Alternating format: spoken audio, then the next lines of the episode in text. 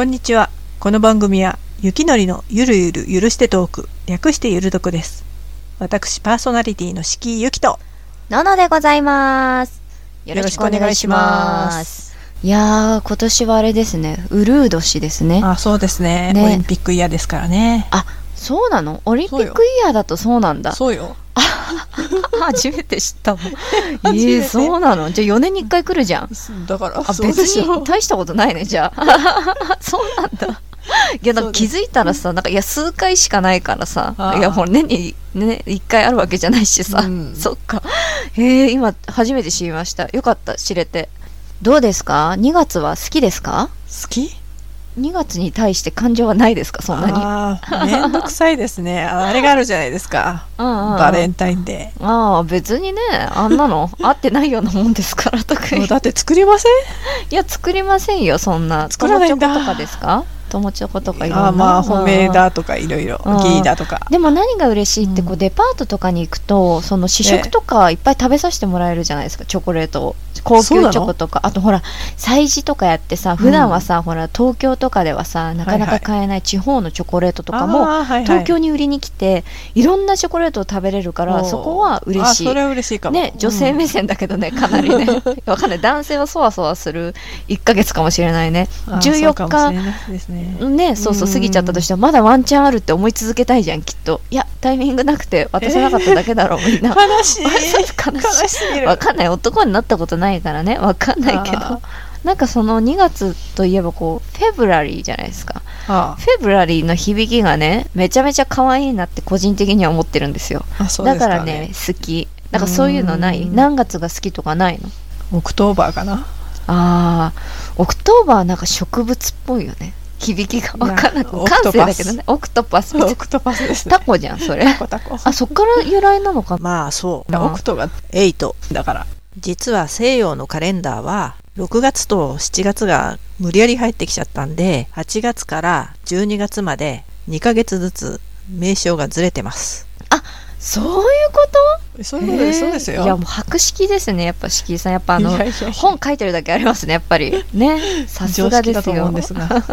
ののさんってお菓子とか作ったりします？全然ないよ。でもほら、今さ、いろんな、ほら、ところでさ、こう、簡単手作りキットみたいなの売ってるのわかる？ああ、前から売ってますね、結構ね。そうそうそう、もう溶かして固めるだけとか、そういうのの方が、やっぱり、うん、いいかな。失敗ないしね。あとまあ、作ったものより、やっぱ買ったものの方がね、うまいっていうね、発想がどうしてもね、私の中にあって、いや、もちろんね、ほら、気持ちとかさ、うん。手間とか考えて美味しいってなるけどさ、それを逆に考えてプラスアルファしないと美味しくないんかいっていうところがあるじゃん。あだからなんかあんまりね、作らないかな。ーあー、そうですか。どうですか、ゆきさんは？うん作りますよ。うーん、なるほどね。まあ、料理上手ですからね。いや、料理はね、そうでもないんですよね。でもね、思うんだけど、料理上手な人とか、まあそういうね、お菓子作りが得意な人が作ってくれるんだったら、やっぱり何でも出来たてがさ、美味しいじゃない？出来たて。うん、そうそうそう。作りたてが美味しいじゃ。うん。んなんだって、パイだってさ、パンだってさ、もうご飯だってあーまあね。何だってそうだけど、やっぱり出来たてが美味しいから、うん。うまい人が作るんだったらいいと思う。だから私みたいな、なんかね、あれな人はね、もう本当にね、あの、買った方がいいなって感じだけど、ううん。んなんか得意なのあるんですか？お菓子とかで。これはよく作るよとか、そういうのないの？最近はないです、う昔は結構作ったんですけどね、うんうんうん。クッキーとかね。あ、いいじゃん、クッキーとか。焼きたてうまいよね、クッキーね。美味しいですようね、んあ、いいんじゃない？あ、すごい女性らしいじゃん。たまには。いや一応女性なんですけどね。はい。ちょっと敷居ゆきさんっていう名前だとさ、どっちかなって一瞬思うよあね。そうですか？それ狙ってるわけじゃないの？いや狙ってない狙ってない。本当？なんかやっぱほら文豪の人ってちょっとなんかかっこいい名前がさはいはい。多いしさちょっとどっちなのみたいな時あるじゃん？作家さんとかも、うん。うん。漫画家さんとかもさえこの人あ絶対そうそう男だと思ったのに、うん。女だったのって、まあ、逆もしかりだけどさ、はいはい。ああいうのをさやっぱ狙ってるじゃん。狙ってるのか分かんないけど。いやー自分素の自分とは違うのを演出したいっていうただそういう気持ちなんじゃないですかね。ね。だから普段の自分とさちょっと違うっていうか、切り替えられるよね。うんうん。いいと思ういいと思うもちろん本名じゃないでしょうしね。ゆきさんはねいいと思うよ、ね。うんうん、ちょっと似てますけどね本名とね、うんうん、あそうなのね、はい、うんうん、非公開でね。非公開でね。でわかんない。有名になったこうウィキペディアとかにさ 書かれちゃったほら本名何々とかさ出身地どこどこみたいなね。これ絶対知り合いリークしただろみたいな情報とかたまにあるじゃない、ウィキペディアもほらどこまで信じていいのかわかんないけどさ、意外とね、ね、眉唾な時が多いんですよね、あれって。そうだよね。ネット怖いね。ネット怖い。ネット怖いね。でも書かれるようになりたいね。このねトークもねそうそう。このトークとはみたいな。ね2019年から始まる今や長寿ラジオとなりましたみたいな感じになった。ら嬉しいよね。よろしくお願いしますね皆さん。聞いてくださいね。じゃあ次は朗読のコーナーです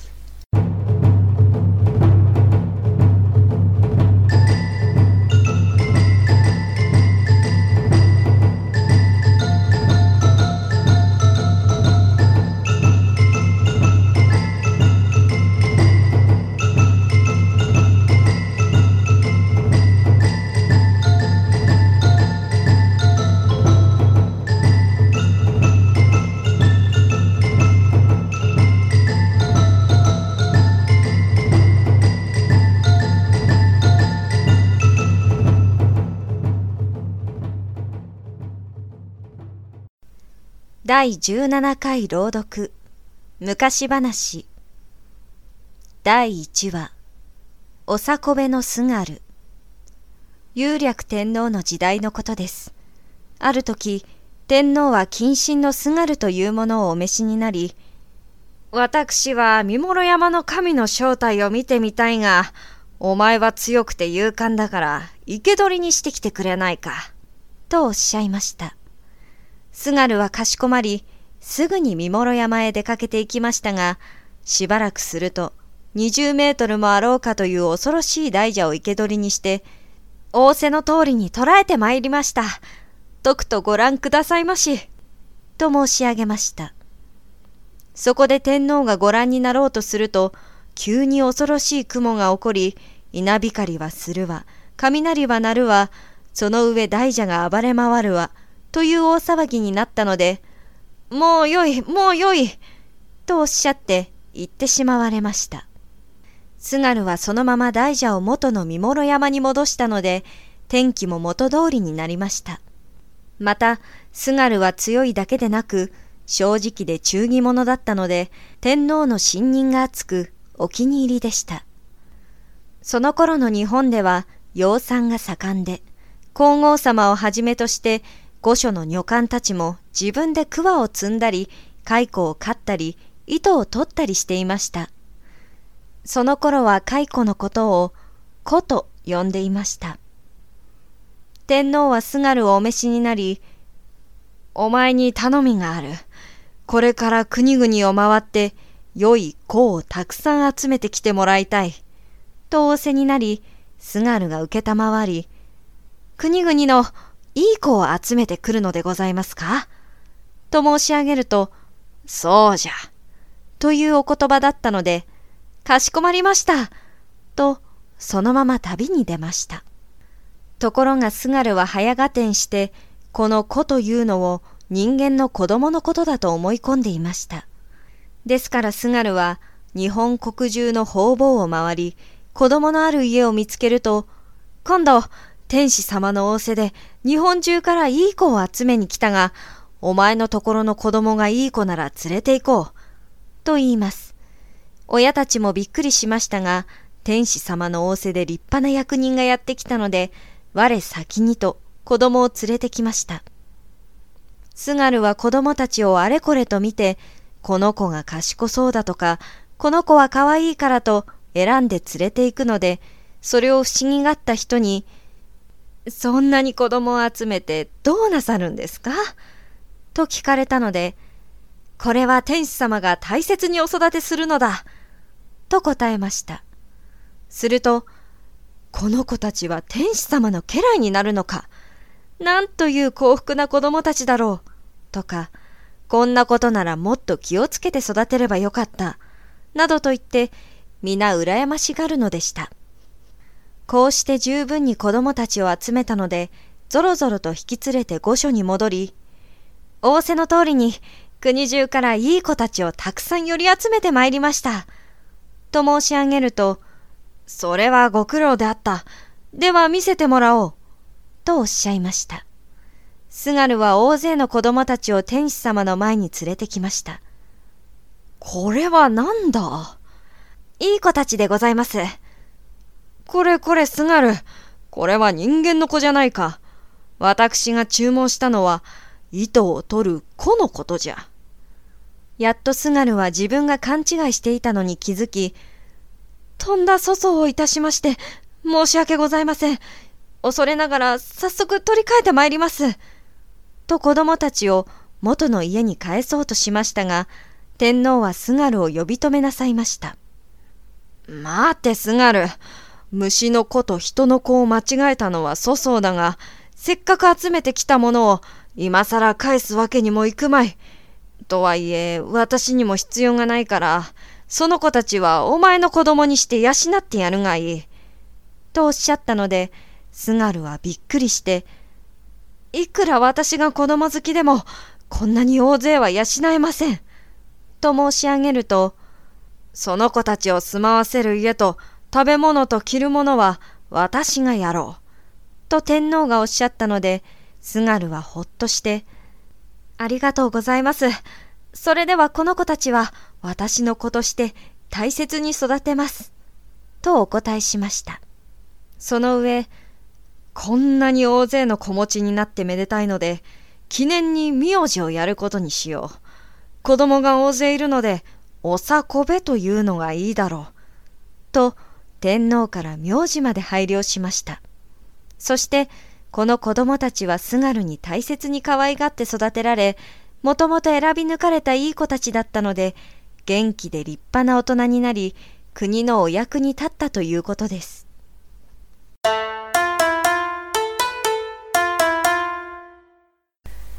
第2話足立ヶ原昔東北の足立ヶ原というところに恐ろしい鬼ババが住んでおりました通りかかる旅人を捕らえては食っていましたある日の夕暮れに一人の旅僧がこの足立ヶ原を通りかかりましたが腹は減り足はくたびれてもう歩けないのでどこかに家があったら止めてもらおうと探していますと遠くに明かりがちらちらと見えました。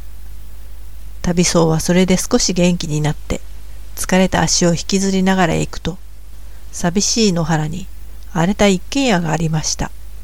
旅僧は家の入り口から中を伺うと、白髪のおばあさんが井戸を繰り出していました。もしもし、私は生きくれた旅僧ですが、何卒一晩だけお宿をお貸しくださいませ。と言いますとおばあさんは、それはお困りでしょう。あばら屋でも大家でなければお泊まりください。と親切に言ってくれました。旅僧は喜んで、それはありがとうございます。泊めてもらいます。と、わらじを脱いで上がるとおばあさんは旅僧にご飯を用意してご馳走してくれました。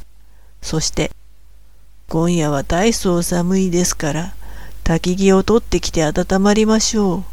と山に出て行きかけました。が、思い出したように戻ってきて、私はじきに戻ってきますが、それまでそこを動かずにいてくださいよ。この奥は私の出床がありますが、決して中を見てはいけませんよ。と言いながら出て行きました。残された旅僧はおばあさんの言葉をだんだんと不思議に思いました。見るなと言われましたが、そう言われると気になって仕方がありません。そっと奥の襖を開けてみると、中には食いかけの人の死骸が山のように積み上げてありました。あちらこちらには頭や手足が転がっています。旅僧は、あと叫んで腰を抜かしましたが、こんなところに長いをしては、今に鬼ババが帰ってきて食われてしまうに違いない。一刻も早く逃げ出さなければ。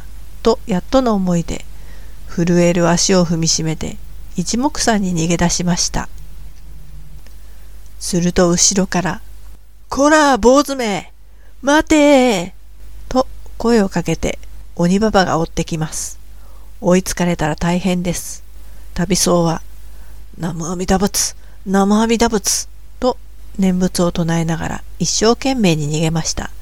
後ろからは、待てーと鬼ババが追いかけてきます。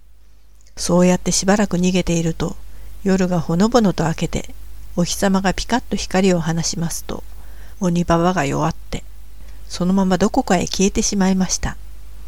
旅僧は危うく命拾いをして、命が助かったのは、日頃信心しているご利益だろう。ありがたいことだ。南無阿弥陀仏、南無阿弥陀仏と念仏を唱えました。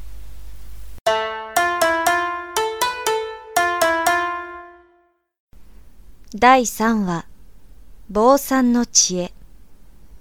あるところに片目が潰れた賢い坊さんがいました。ある時旅をしていると、二人の孫らしい人たちに会いました。するといきなり、もし、和尚さん、私の馬を知らないかと聞かれました。馬がどうしたの？と聞き返すと、私たちがここに来る道で一匹の馬を盗まれましたが、和尚さんそれを見ませんでしたか？というので、それは誰が盗んだのか知りませんが、その馬は右の目が見えなくて、左の足がビッグを引いていませんか？と言うと、その通り、左足がビッコです。そしてその馬は前歯が欠けているでしょう。そうそう、前歯が欠けています。そしてその馬は片方に小麦を積んで、もう片方には蜂蜜を積んでいたでしょう。確かに、王将さんのおっしゃる通りです。しかし、それほどご存知なら、どうかその馬の居場所を教えてください。と頼みました。すると、和尚さんは、だが、私はその馬を見たことがない。と言ったので、孫たちは非常に腹を立てて、きっとあの固めの坊主も盗っ人の仲間で、馬も積んでいた荷物も盗んだに違いない。でなければ、あんなに詳しく知っているはずがない。と坊さんを引き連れて裁判所に訴えました。そこで裁判官は坊さんに向かって、その方はまだ馬を見たことがないというのに、どうして右の目が見えないことを知っているのか、と問いますと、はい、確かに見たことはありませんが、道の片側の草ばかり食べた跡がありますから、それで固めなのだなと思いました。と答えました。裁判官が折り返して、また、一方の足がビッコというのはなぜだはい、その左足の足跡が右のように深くなかったので、この馬はビッコなんだなと思いました。前歯が欠けているというのは、どうしてわかったのだ?はい。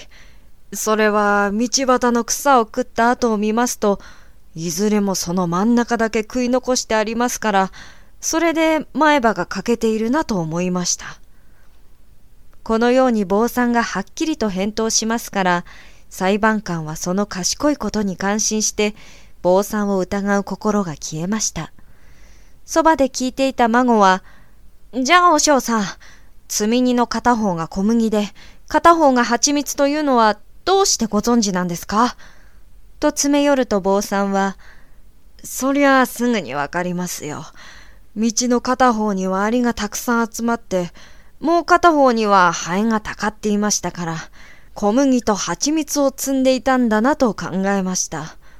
ところで、道の前後には人の足跡がありませんでしたから、お前さんたちが疑っているように、馬は盗まれたのではなく、どこかでうろうろしていますよ。と答えたので、裁判官は孫たちに向かって、これ、孫ども。その方たちはこの和尚を盗っ人と疑っているが、和尚は決して盗っ人ではない。きっと和尚の言う通りに、馬はどこかでうろうろしているのだ。早くその馬を探し出してこい。と言いました。そこで二人の孫は早速辺りを探しますと、果たしてその馬は少し離れた林の入り口でうろうろしていました。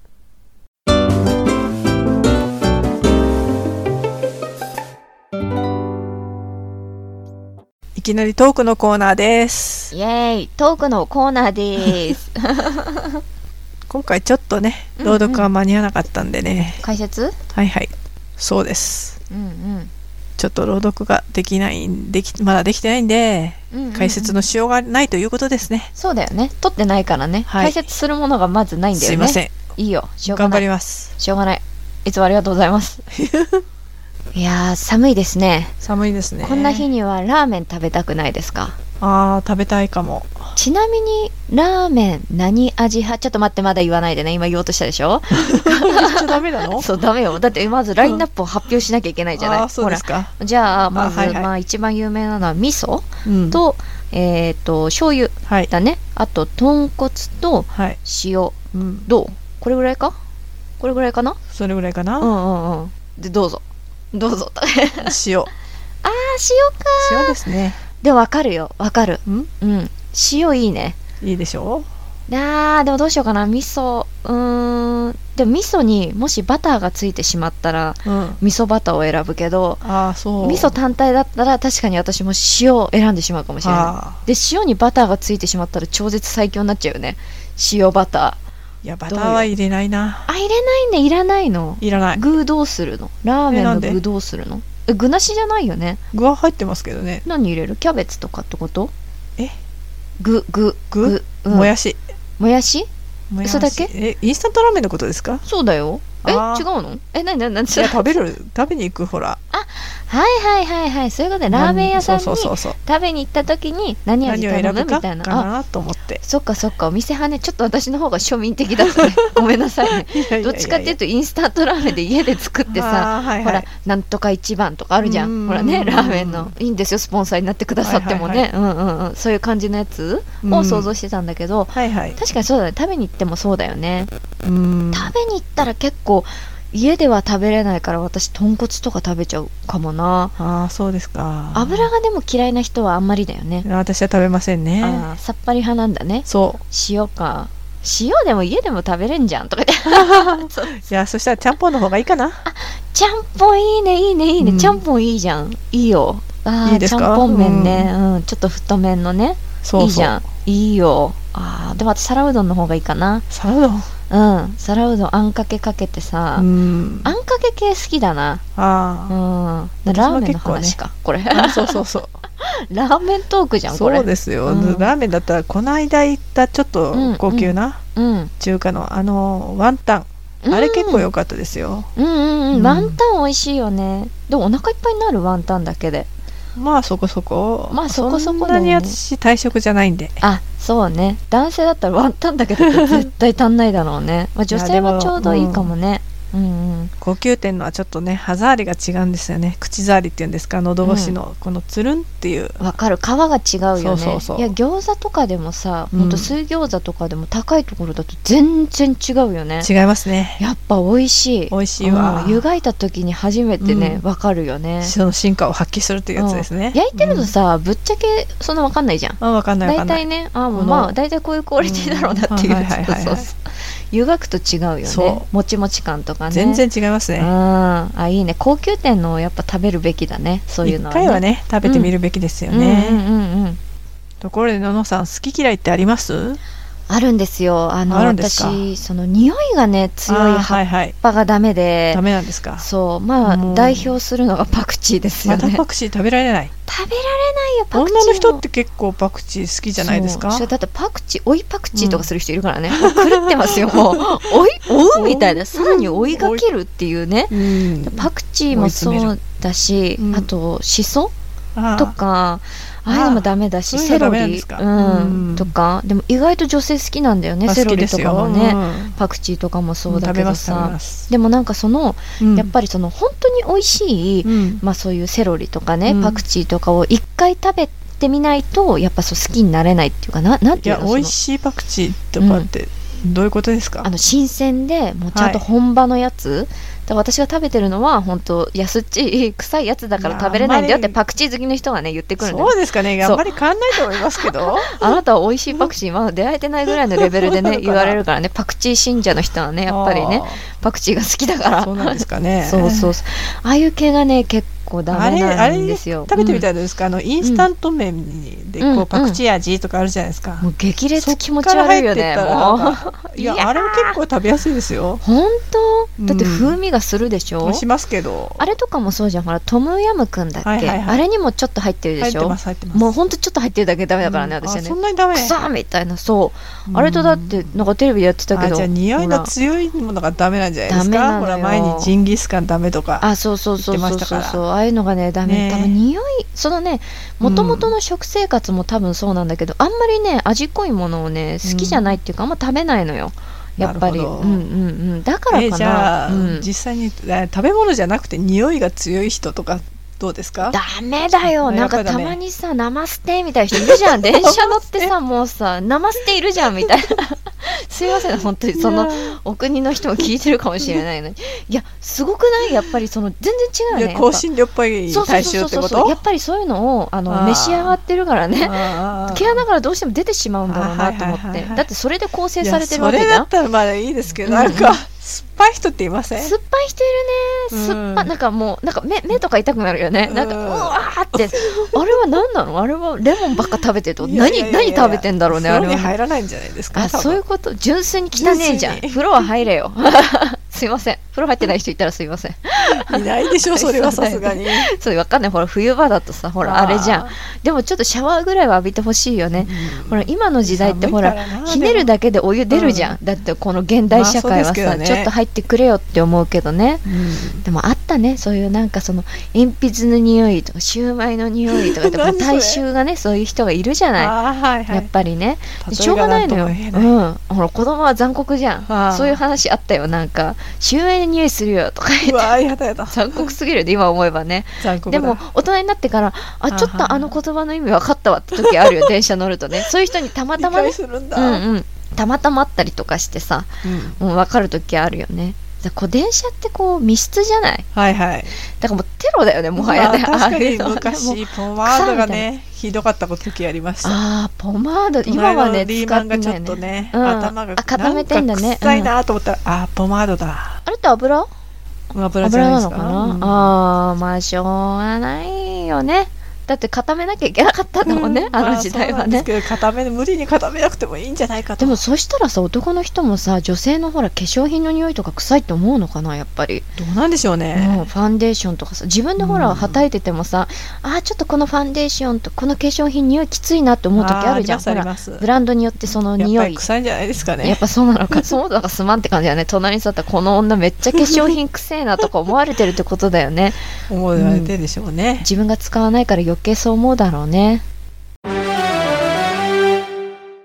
お時間が参ったようです。あっという間でしたね。なんか最後はなんか匂いの悪口みたいな感じになりましたけど。まあ多分いやでも実際うんいますからね、そうそう。私がねその、うん。アロマテラピー検定とかを取っててねちょっとほら。ってるんですか？そうそうそう匂いにすね敏感人間だからちょっとしょうがない部分もあるのですいませんね匂いが敏感でよく撮れましたね。そうそうそう。いやいやだからこそこう嗅ぎ分けられたりとかね。そうそうできるんですよ。だからなんかすいませんね。本当普通の人はそこまで言わないと思うのであの皆さん気にせず気にしてないと思いますよみんなも。